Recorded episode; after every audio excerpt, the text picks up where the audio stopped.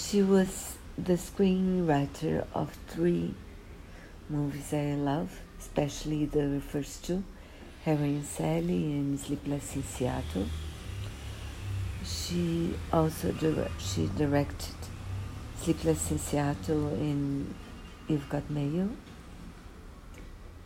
which I like too.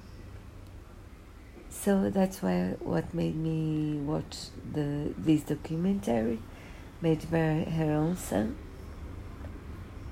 and we find out that she had a difficult uh, when she was a teen. Her life was very difficult. She moved to New York. She became a reporter, and then she married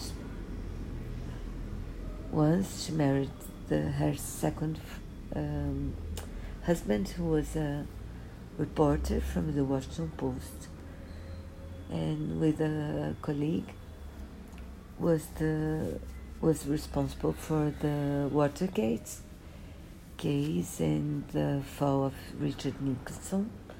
So they were both very famous, very they fell in love very quickly but then after a while, she discovered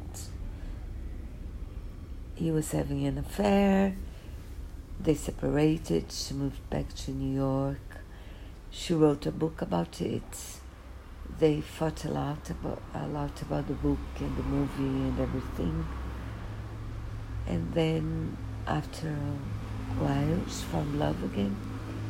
She was happily married she became a screenwriter.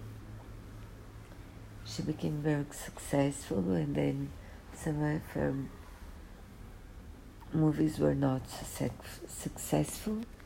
But then her life is really interesting. The um, they interviewed a family, for sure. Her sister, who wrote screen plays with her. Meg Ryan, Spielberg, Tom Hanks, Mike Nichols, who directed her and Sally. So it's it's very special, very moving. I was really happy I saw it. I hope you you it's worth it.